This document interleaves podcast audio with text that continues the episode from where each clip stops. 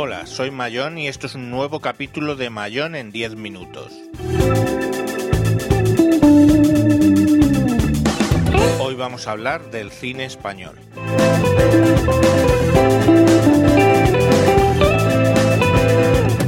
No tenía pensado hablar de cine, pensaba hablar de algo de tecnología, pero eh, ayer estuve en el cine y eh, vi un anuncio de la gala de los Goya que empezaba con una escena donde varios actores y directores ponían sus Goyas encima de una ruleta francesa de un casino y hacían comentarios jocosos, entre ellos uno que me llegó un poquito al alma que fue Sí, sí, es que así es como financiamos ahora el cine español. Claro, me tocó tanto los cojones que no pude sino decir en voz alta Digo sí, y con mi dinero a lo cual hubo varias risas a los alrededores de donde yo me sentaba. Entonces me parece ya que ya está bien de llorar y de hacer el gilipollas. Estamos pagando cine español para que nadie vaya a verlo, para que vaya un número exiguo de gente a verlo, porque sinceramente no les interesa el cine español. Punto. Si tienes un producto y no te interesa, cambias el producto. No te pones a llorar y a pedir dinero por las puertas para que te lo puedas seguir haciendo. ¿Vale? Eso es así. Vayamos a los datos. ¿eh? A los datos. Pongamos por caso, por cierto, los datos es dificilísimo encontrarlos. Parece que a nadie le interesa ver los datos reales porque, claro, es que te sangra para la nariz.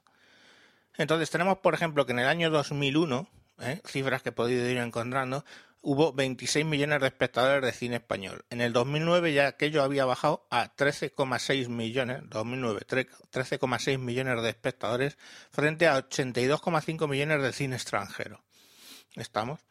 Claro, eh, ¿cuál es el problema? Si el 13% va, dice, será porque hay pocas películas. Pues no, mira, si nos vamos al año 2001, ese donde hubo 26 millones de espectadores, en el 2001 fueron 110 millones de recaudación las películas españolas con 339 películas. ¿Vale? Ojo que de esos 110 millones de recaudación, 31,8 millones hubo subvención para hacer esas 339 películas, ¿vale? Eh, en el 2008, que había caído ya los espectadores a 14,4, dirá, pues porque hay menos películas, ¿no? Recaudaron solo 81 millones, pues no hubo 394 películas, o sea, como 50 más de, perdón, 60 más casi de eh, películas que en el año 2001 y tuvieron el doble de subvención. O sea, solo 50 películas más y hubo el doble de subvención, más del doble, porque fueron 67,79 millones de subvención.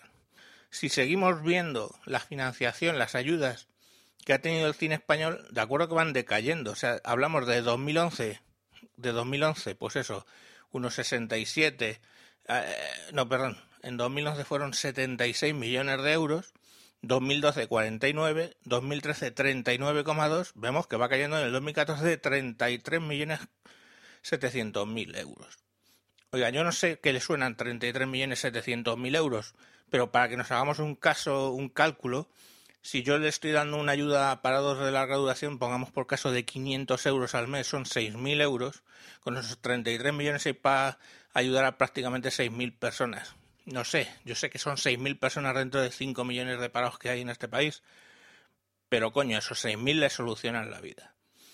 Y sinceramente es que no entiendo, si tú vas a Estados Unidos, ¿eh? no cobran ni un solo céntimo de por parte de los estados, ni por el Estado central ni por los estados.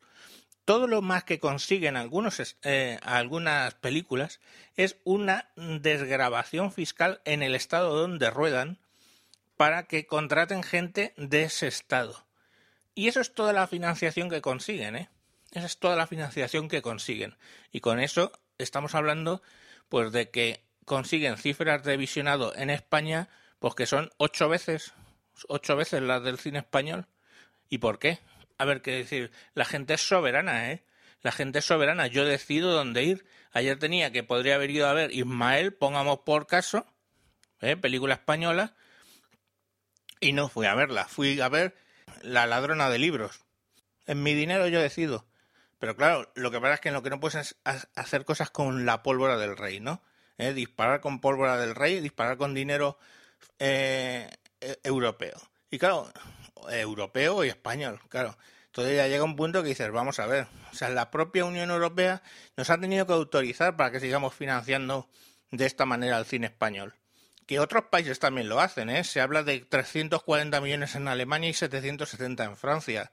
Francia el cine está hiperprotegido y la gente va al cine. Pues bueno, Francia tiene es del G8 y tiene el superávit que tiene. Nosotros no tenemos dinero para dispendios, sinceramente, para ver a Resines otra vez haciendo de Resines en no sé qué película, ¿vale?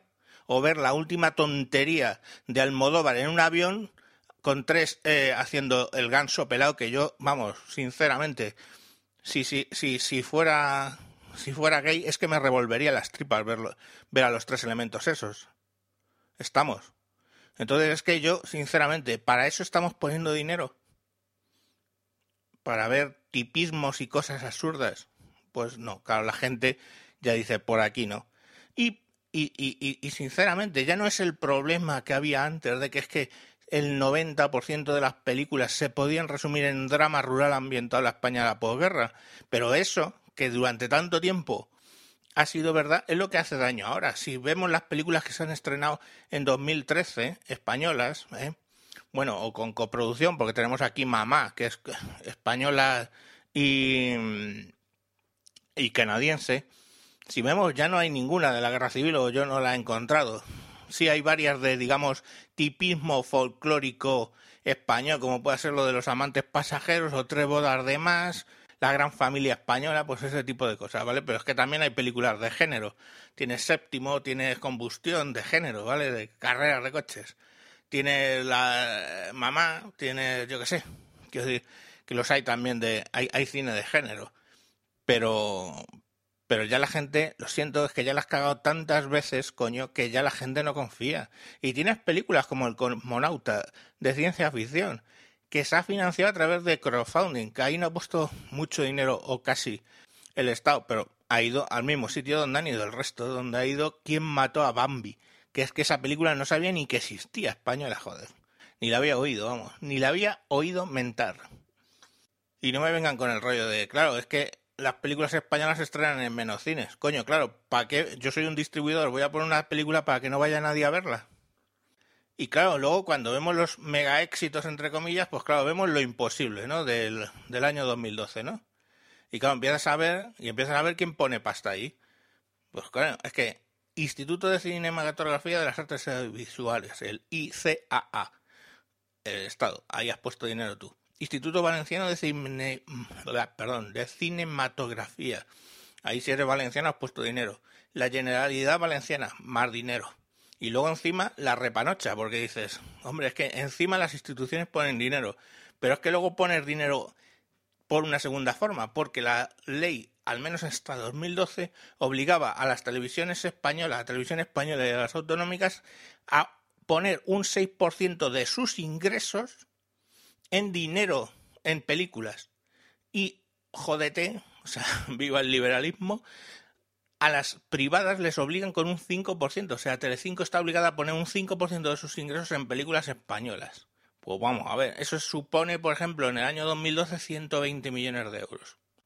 En Estados Unidos lo considerarían y lo consideran inmoral que el Estado o que un Estado ponga dinero en una película. Eso tiene que ser un negocio. Un señor se inventa algo y saca esa película ¿Estamos? Y no tiene que ir con el dinero del Estado. Si, si la película fracasa, pierde su dinero. Pues como una empresa. ¿Por qué tengo que poner yo dinero? ¿Por qué tengo que poner yo dinero para una película que ni siquiera voy a ver porque es que ni me interesa? Por no hablar de, los actores españoles, coño. Cuanto más nuevos, cuanto más jóvenes, todavía los, los antiguos tenían un, un tema que habían empezado en el teatro y declamaban, coño. Y se les entendía. Pero vamos, ¿alguien ha entendido alguna vez a Naiwa Rinji, esa de los cojones, algo de lo que haya dicho en alguna película? ¿Alguien? ¿Qué, cojones has dicho? Alguien le debió decir, hoy esa voz es súper sensual, pero perdona guapa, es que no te entiendo.